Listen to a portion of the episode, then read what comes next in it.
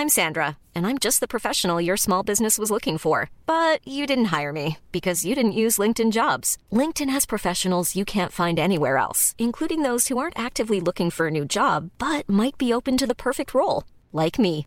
In a given month, over 70% of LinkedIn users don't visit other leading job sites. So if you're not looking on LinkedIn, you'll miss out on great candidates like Sandra. Start hiring professionals like a professional. Post your free job on linkedin.com/people today. Millions of people have lost weight with personalized plans from Noom, like Evan, who can't stand salads and still lost 50 pounds. Salads generally for most people are the easy button, right? For me, that wasn't an option. I never really was a salad guy. That's just not who I am. But Noom worked for me. Get your personalized plan today at Noom.com. Real Noom user compensated to provide their story. In four weeks, the typical Noom user can expect to lose one to two pounds per week. Individual results may vary.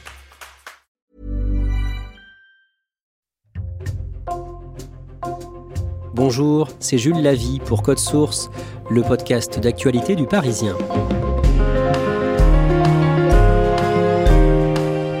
Depuis le début de l'invasion de l'Ukraine par la Russie le 24 février, Code Source donne régulièrement la parole aux journalistes du Parisien qui partent couvrir cette guerre. À leur retour à Paris, les envoyés spéciaux nous racontent leurs reportages et les rencontres, les histoires qui les ont le plus marqués.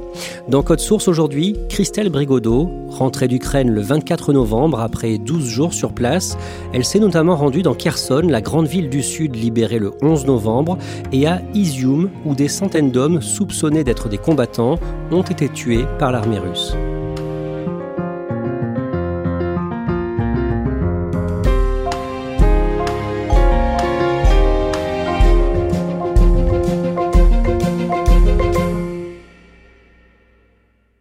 Christelle Brigodeau, comme vous êtes le fil rouge de ce podcast, on va d'abord vous présenter. Vous avez 40 ans, vous avez longtemps été journaliste au service société, spécialiste éducation, et depuis près de deux ans, vous êtes au service récit du Parisien.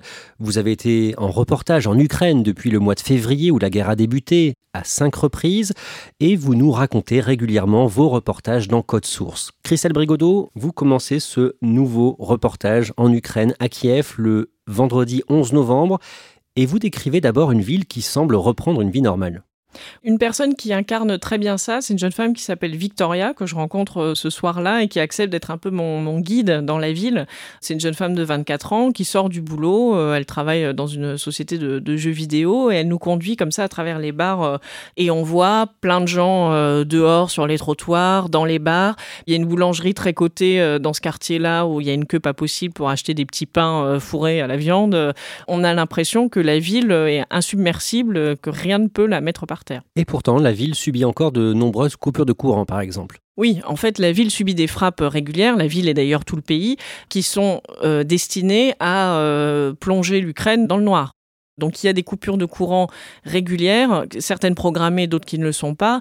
Et euh, les habitants de Kiev, comme les Ukrainiens, ont appris à vivre au rythme de ces coupures et à s'adapter. On voit même par exemple des restaurants qui proposent des menus blackout, c'est-à-dire des menus froids pour les moments où il y a des coupures d'électricité. Mais pour autant, ils restent ouverts. Quand vous arrivez à Kiev avec euh, Olivier Corsan, le photoreporter euh, du Parisien qui vous accompagne dans cette mission, la grande ville du sud du pays, Kherson, a été libérée le jour même et cette libération est bien sûr fêtée aussi à Kiev. C'est une grande émotion euh, pour euh, tout le pays parce que c'est une victoire euh, importante et, peut-être un tournant dans cette guerre. En face de Maïdan, donc au, cœur de Kiev, il y a spontanément quelques centaines de personnes qui se réunissent avec les drapeaux ukrainiens, qui amènent à boire, qui font la fête. C'est vraiment l'émotion qui submerge tout le pays. C'est une fête ininterrompue. Des femmes et des enfants principalement, réunis autour d'un seul et même slogan. Kherson, c'est l'Ukraine le lendemain, le 12 novembre, vous prenez la direction de Kherson, mais avant d'atteindre cette ville, vous vous arrêtez le dimanche 13 dans sa grande banlieue, dans un village, Chornobaïvka, où tout le monde vous parle des traîtres qu'il va falloir démasquer. Il y a un checkpoint tenu par l'armée ukrainienne qui barre le passage à tout le monde puisque la ville n'est pas encore accessible aux civils. Et nous, en parcourant à la fois euh, ce village et puis euh, en restant un petit peu euh, sur ce checkpoint, on se rend compte qu'il y a énormément de gens qui viennent faire des selfies avec les militaires, qui viennent leur apporter à manger. Et en fait, quelqu'un m'explique que c'est aussi une manière pour ceux qui avaient collaboré avec le pouvoir russe ou en tout cas qui les voyaient pas d'un mauvais œil, de se refaire un petit peu une virginité patriotique parce que arrive le moment des règlements de compte entre voisins, euh, de gens qui vont dire toi tu m'as dénoncé, toi tu as collaboré avec l'ennemi et ça va pas se passer comme ça. Donc on sent derrière la liesse des premiers jours déjà euh, les tensions liées à des mois d'occupation qui ont été très durs et qui laisseront des traces. Quand on est à Tchornobaïvka, comment est-ce qu'on peut faire pour rentrer dans Kherson? Comment ça se passe? Il n'y a que des militaires autorisés qui peuvent rentrer parce que les forces spéciales ukrainiennes et les services de sécurité sont en train de sécuriser la ville. Personne ne rentre ni ne sort ce jour-là. Le lendemain, le lundi 14, vous apprenez qu'un bus affrété par les autorités ukrainiennes va permettre à une cinquantaine de journalistes étrangers d'entrer à l'intérieur de Kherson. Avec le photographe Olivier Corsan, vous décidez de monter dans ce bus et vous arrivez finalement dans le centre, sur la grande place de la ville. On arrive euh, en fin de matinée vers 11h euh, sur cette place principale de, Kherson qui est euh, bardée de militaires. On voit que quelque chose se prépare et Volodymyr Zelensky qui arrive, qui fait un discours euh, très rapide en fait, puis l'hymne ukrainien et les couleurs euh, sont hissées.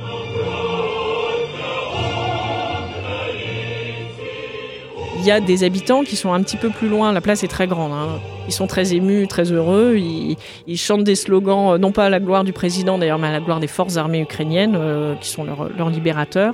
Volodymyr Zelensky vient faire quelques déclarations en face de nous pour expliquer que voilà, la, la guerre continue, que c'est une victoire importante, mais que tout n'est pas gagné. Et puis il s'en va. Ça dure au total peut-être un quart d'heure, c'est pas très long. Après ça, vous décidez de quitter le groupe de journalistes encadré par les autorités. Concrètement, vous faites comment? Donc euh, tout simplement, on s'en va. On retrouve des personnes euh, que j'avais déjà rencontrées en fait presque un an plus tôt parce que j'étais déjà venue à Kherson euh, juste avant la guerre. Et c'est à partir de là que commence voilà le reportage qu'on fait de manière indépendante, seul. À quoi ressemble Kherson? La ville n'est pas euh, bombardée ou endommagée comme d'autres villes, euh, puisque c'est une ville qui a été euh, conquise à peu près sans combat dès les premiers jours de la guerre. En fait, on se rend compte à quel point cette ville est traumatisée en discutant avec les gens, parce que les traumatismes, ils sont chez les gens et pas sur les murs. À Kherson, vous rencontrez une femme médecin légiste qui a beaucoup de travail. Oui, elle, elle est revenue depuis deux jours au travail à ce moment-là, et elle a 28 euh, corps de personnes qui sont mortes de mort violente et dont il faut analyser les causes de la mort pour essayer d'établir si elles ont été victimes de, de meurtre, sachant que, d'après ce qu'on nous explique à la morgue, il y a eu une flambée de suicides aussi pendant cette période d'occupation, avec beaucoup de gens, et d'hommes surtout, qui ont mis fin à leur jour. Vous vous intéressez notamment à l'une de ces victimes, un homme de 38 ans prénommé Artem. Que lui est-il arrivé? Alors il a été retrouvé le 31 octobre, battu à mort dans un terrain vague euh, à la périphérie du centre-ville. Lui travaillait comme euh, hippodiacre dans une euh, église de Kherson. Hippodiacre, c'est l'assistant du prêtre orthodoxe. Il a très vraisemblablement été battu par des soldats russes en pleine nuit après le couvre-feu parce qu'il n'avait pas ses papiers. C'est ce qui nous est dit au départ. En fait, l'enquête ne fait que démarrer, donc on n'a aucune certitude euh, là-dessus. Il y a d'autres personnes de la famille qui pensent que c'est peut-être des civils qui l'ont battu. Et l'enquête qui démarre sur cet homme euh, retrouvé mort dans un terrain vague, elle symbolise quelque part toutes les autres enquêtes, parce qu'il va y en avoir des centaines, sur des cas de torture, de morts euh, non expliquées, etc. Justement, à Kherson, plusieurs responsables de la ville dénoncent des tortures commises de façon systématique par les Russes. Que s'est-il passé d'après les Ukrainiens? D'après les autorités ukrainiennes, le pouvoir russe a pendant des mois établi des sites de torture presque officiels et systématisés contre des dizaines, voire des centaines de civils. L'un de ces sites se trouve dans la prison qui est au nord de la ville et qui a été euh, repéré par euh, à la fois les habitants du quartier et des gens qui y sont passés comme un lieu où il s'est passé des choses terribles pour ceux qui étaient enfermés. Concrètement, de quoi on parle? On parle d'hommes qui ont été euh, torturés avec de l'électricité, de gens battus à mort, de privation de nourriture, de personnes qui ont disparu aussi euh, et dont on n'a aucune trace, pas même des corps. À chaque fois qu'une grande ville est libérée, les Ukrainiens dénoncent de la torture commise par euh, les Russes. Est-ce qu'il faut mettre en doute ces accusations ou bien est-ce qu'elles vous semblent crédibles?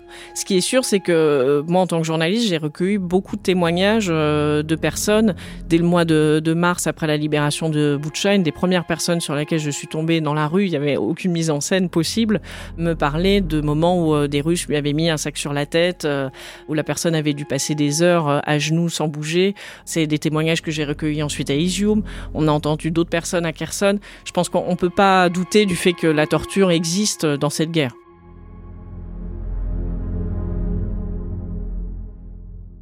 Dans la ville de Kherson, ce lundi 14 novembre, vous rencontrez un homme, Roman, la cinquantaine, qui se présente comme un juriste devenu humanitaire bénévole pendant la guerre en Ukraine. En fait, c'est lui qui vient vers nous, plutôt que nous qui allons vers lui.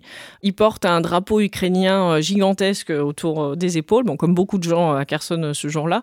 Il nous fait tout un récit sur l'occupation qui est bon, complètement invérifiable, mais on, l'écoute.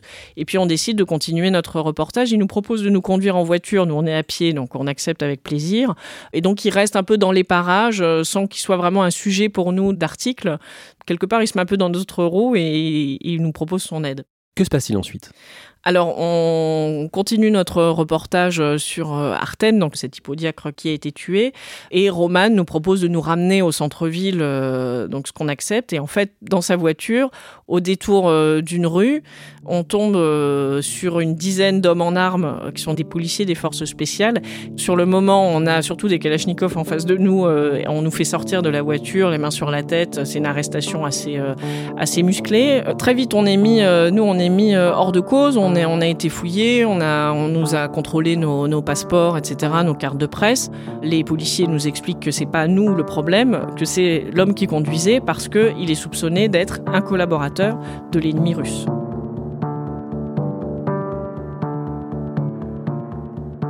Pendant tout le moment où ce fameux Roman nous accompagnait en voiture, les policiers ukrainiens fouillaient sa maison sur dénonciation des voisins et ont trouvé un drapeau russe et différents éléments qui tendent à prouver que, en fait, il n'était pas du tout résistant, il collaborait avec l'ennemi. Il avait euh, des accointances avec les soldats russes qui lui permettaient, lui, de circuler librement et faisait planer des menaces sur le voisinage. Euh, c'est ce que tout son quartier sait et a dit au service de renseignement ukrainien. On a les, policiers des forces spéciales euh, qui le malmènent, qui lui mettent quelques tapes sur la nuque euh, et qui lui parlent de manière euh, assez agressive et surtout pour essayer de lui faire ressentir une, forme de honte. C'est une manière de montrer à tout le monde qu'on l'a trouvé, qu'on va s'occuper de son cas et de jeter un peu l'opprobre sur lui et sa famille.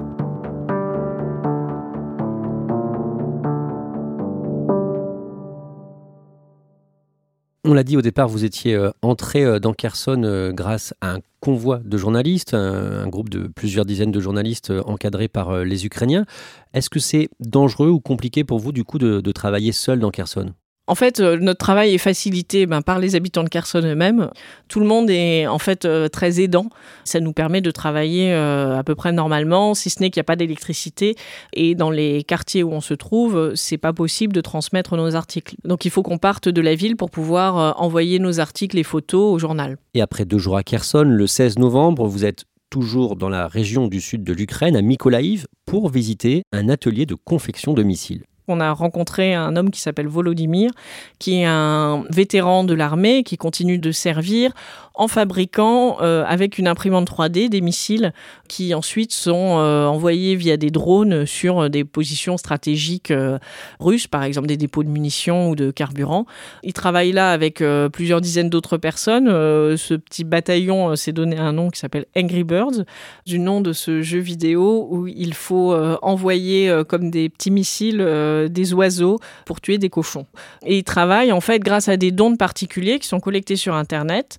Et cet argent leur permet d'acheter des explosifs, du plastique, euh, pour fabriquer, euh, j'allais dire, des missiles maison. Même s'il y a par ailleurs euh, des livraisons d'armes très importantes qui sont faites de la part des pays de l'OTAN, des États-Unis, etc. Évidemment, c'est le, gros de l'armement qui est utilisé par l'armée ukrainienne, mais il y a ce système D qui est là en, en complément et qui permet une réactivité très très importante sur le front. Le lendemain, le 17 novembre, vous faites 8 heures de route pour remonter dans le nord du pays, dans la région de Kharkiv, la deuxième ville d'Ukraine. Vous suivez là-bas une équipe de techniciens de la compagnie régionale d'électricité, des hommes chargés de réparer le réseau électrique fortement endommagé. On est dans une région qui a été libérée donc au mois de septembre. Il y a 40 000 kilomètres de câbles dans cette région qui sont gérés par cette compagnie. Et on m'explique qu'il faudrait au moins six mois pour euh, finir de réparer. Ce jour-là où on arrive euh, à Kharkiv, tombent les premiers flocons. C'est l'hiver qui arrive sur toute l'Ukraine, avec évidemment une urgence à pouvoir se chauffer et s'éclairer. Le travail des électriciens est très dangereux. Oui, euh, parce que les Russes, en partant, ont laissé, me disent-ils volontairement, des mines à l'intérieur des transformateurs électriques. Et d'ailleurs, euh, dans cette compagnie, au moment où je leur ai parlé, il y a trois personnes qui sont mortes en faisant leur travail, quatre autres qui ont été grièvement blessées par des mines ou des bombardements. Pendant votre reportage en Ukraine, le dimanche 20 novembre, la centrale nucléaire de Zaporizhzhia, la plus grande centrale nucléaire d'Europe, est bombardée. Ça fait partie de cette campagne de frappe euh, ciblée sur les infrastructures énergétiques, celle-ci étant euh, particulièrement sensible puisqu'on parle quand même du central nucléaire. Et ce jour-là, il y a, d'après ce que dit l'Agence internationale de l'énergie atomique, une douzaine de frappes autour de la centrale. Donc c'est une situation critique. Pendant votre reportage, vous rencontrez beaucoup d'Ukrainiennes et d'Ukrainiens qui ont d'énormes difficultés pour se chauffer ou qui n'ont plus d'électricité. Est-ce que vous pouvez nous donner quelques exemples? Par exemple, à Izium, où la ville a subi des dégâts extrêmement importants, euh, le manque de chauffage est, très difficile à pallier en fait. La ville met en place euh, des systèmes de chauffage collectif, là, en prévision des semaines et des mois qui viennent et qui vont être terribles dans ce coin-là. Et il y a aussi des gens qui se débrouillent tout seuls. On a par exemple rencontré une dame qui s'appelle Olena, qui a installé un mini poêle à bois dans son appartement en bricolant une cheminée par une fenêtre euh, ouverte puisque l'immeuble a été bombardé. Les enfants notamment sa belle-fille d'achat, vivent là dans une semi-pénombre euh, avec une petite bougie dans l'entrée et c'est tout. Euh, c'est vraiment des conditions qui sont extrêmement dures. Vous êtes à Izium à partir du vendredi 18 novembre. Izium est une ville d'environ 30 000 habitants avant la guerre qui a été occupée par l'armée russe pendant 7 mois avant d'être libérée en septembre, région où beaucoup d'hommes ont été tués ou bien enlevés la ville a subi un vrai supplice. Ça se voit à la fois sur les bâtiments qui sont pour beaucoup détruits. Ça se voit aussi quand on va dans le cimetière municipal, puisque en lisière de ce cimetière se trouve une forêt. Et dans cette forêt, près de 450 euh, tombes euh, sommaires ont été creusées pendant l'occupation pour y mettre les corps de personnes qui avaient été soit tuées torturées, soit victimes des bombardements. Parmi ces personnes, beaucoup d'hommes, mais aussi des familles et des enfants. Vous recueillez plusieurs témoignages de victimes de l'armée russe ou de leurs proches, par exemple celui de Tetiana qui a vu les Russes arriver chez elle le 19 juillet. Elle vit dans une petite maison en bordure de la forêt, dans un village, pas très loin d'Izium. Et à 6 heures du matin, un 4x4 et un véhicule blindé russe débarquent dans la cour de chez elle pour chercher Pavel, qui est son mari, qui est un, garde-chasse à la retraite. Et il le soupçonne en fait euh, de collaborer avec la résistance euh, ukrainienne, euh, de donner des indications et, d'aider les éclaireurs ukrainiens. Elle, me dit que c'est faux, mais en tout cas, de toute façon, on lui laisse pas tellement voix au chapitre. En 10 minutes, il est emmené avec un sac sur la tête, les mains liées dans le dos, et elle a plus aucune nouvelle. Elle pense qu'il est détenu dans une prison en Russie, donc elle se raccroche à cette idée-là en se disant qu'il est vivant et qu'un jour il reviendra, mais elle a absolument aucune nouvelle. Une autre femme, Julia Zotova, raconte comment son fils adoptif et son père ont été torturés. Son fils et son père, eux aussi, euh, sont euh, gardes forestiers. Yann, le fils, a raconté ce qui lui est arrivé. Il a été battu euh, extrêmement violemment et fortement par les, soldats russes, qui ont aussi usé de tortures psychologiques contre lui, ont enflammé son pantalon, l'ont roué de coups. Il en ressort complètement cassé. Le père a aussi vraisemblablement été torturé mais n'a absolument rien dit. Il n'a pas dit un mot de ce qui lui est arrivé, il a simplement euh, fait sa valise et il est parti à l'autre bout du pays. Yann est parti aussi, très loin finalement de là où se trouvent ses souvenirs euh, très difficiles à supporter. Vous restez plusieurs jours dans cette région aussi parce que vous cherchez à recueillir des témoignages de parents séparés de leurs enfants pour différentes raisons. Par exemple, euh, des enfants qui ont été envoyés en Russie dans des colonies de vacances et dont certains, d'après le gouvernement ukrainien, ne sont pas revenus. C'est un sujet euh, qui prend beaucoup d'importance en ce moment en Ukraine. Il y aurait plusieurs milliers d'enfants qui manquent à l'appel en Ukraine. Euh, L'ONU s'en est ému également. Ce sont des enfants euh, qui, pour certains, ont été soumis à l'adoption de manière complètement illégale en Russie, c'est-à-dire des familles russes qui adoptent des petits Ukrainiens alors qu'eux-mêmes ont des parents. Et en enquêtant là-dessus, on a rencontré une femme qui s'appelle Lyudmila, qui elle a eu de la chance quelque part puisqu'elle a récupéré ses enfants. Elle avait accepté une proposition du gouvernement russe d'envoyer les enfants en colonie de vacances pendant l'été, à la fin de l'été, en, septembre, pour les aider à se refaire une santé, disons, après des mois de bombardement euh, dans leur euh, région de d'Izium.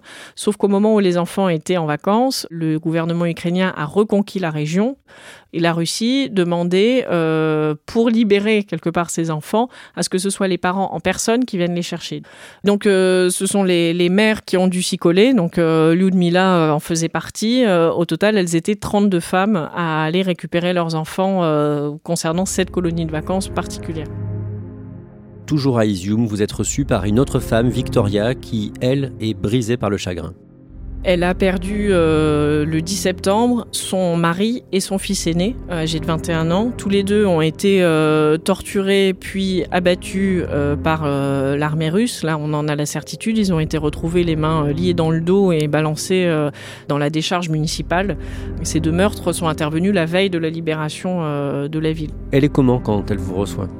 Elle a les yeux très rouges, elle est elle-même euh, un peu chancelante. On, voit et on nous a dit qu'elle a un petit peu bu ce soir-là pour euh, essayer de surmonter sa peine. Et ce que nous explique son beau-frère qui est avec elle, c'est que les jours où elle boit un peu, en fait, toutes les émotions remontent. Elle arrive quasiment pas à parler. Elle me tombe dans les bras en larmes et, et elle peut rien faire d'autre que pleurer.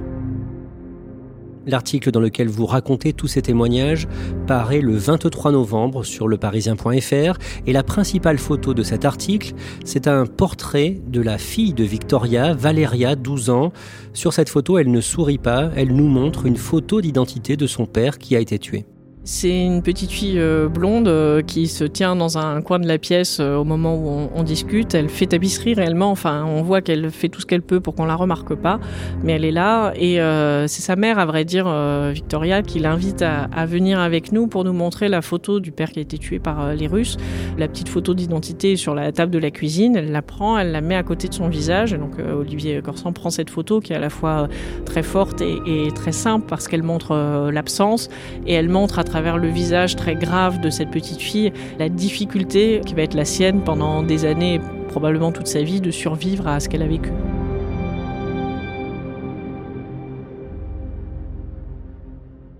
Christelle Brigodeau, ce qui frappe quand on relit tous les articles que vous venez de, de signer dans le Parisien sur la guerre en Ukraine, c'est l'accueil des Ukrainiens. On dirait que les gens vous ouvrent leurs portes très facilement. Et je pense qu'ils le font euh, presque par euh, militantisme. Enfin, c'est une manière pour eux de contribuer à cette guerre. Ils pratiquent vraiment leur liberté d'expression. Et à plusieurs reprises, j'ai rencontré des personnes qui me disaient vraiment ce qu'ils pensaient, y compris des choses d'ailleurs qui sont pas du tout dans la ligne du, du gouvernement euh, ukrainien.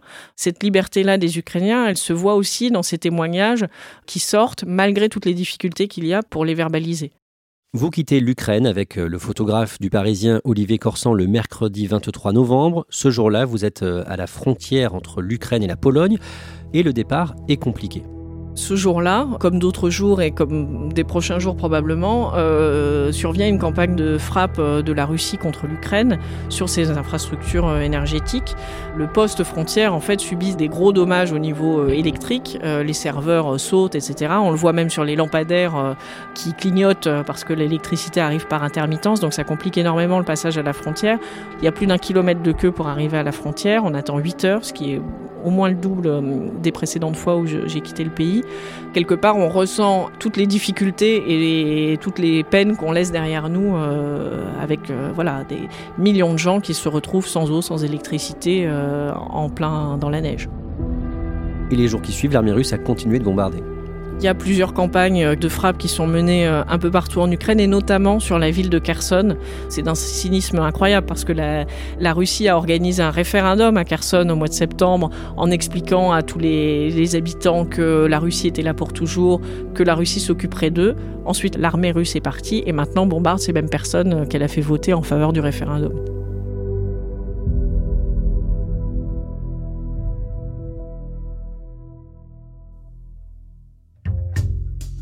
Merci Christelle Brigodeau. Tous les reportages que l'on vient d'évoquer sont à retrouver avec les photos d'Olivier Corsan sur leparisien.fr. Code Source est le podcast quotidien d'actualité du Parisien. N'oubliez pas de vous abonner pour ne rater aucun épisode. Vous pouvez nous interpeller sur Twitter, at Code Source, ou nous écrire code source at leparisien.fr. Cet épisode de Code Source a été produit par Emma Jacob, Clara Garnier-Amouroux et Thibault Lambert. Réalisation Julien Moncouquiole.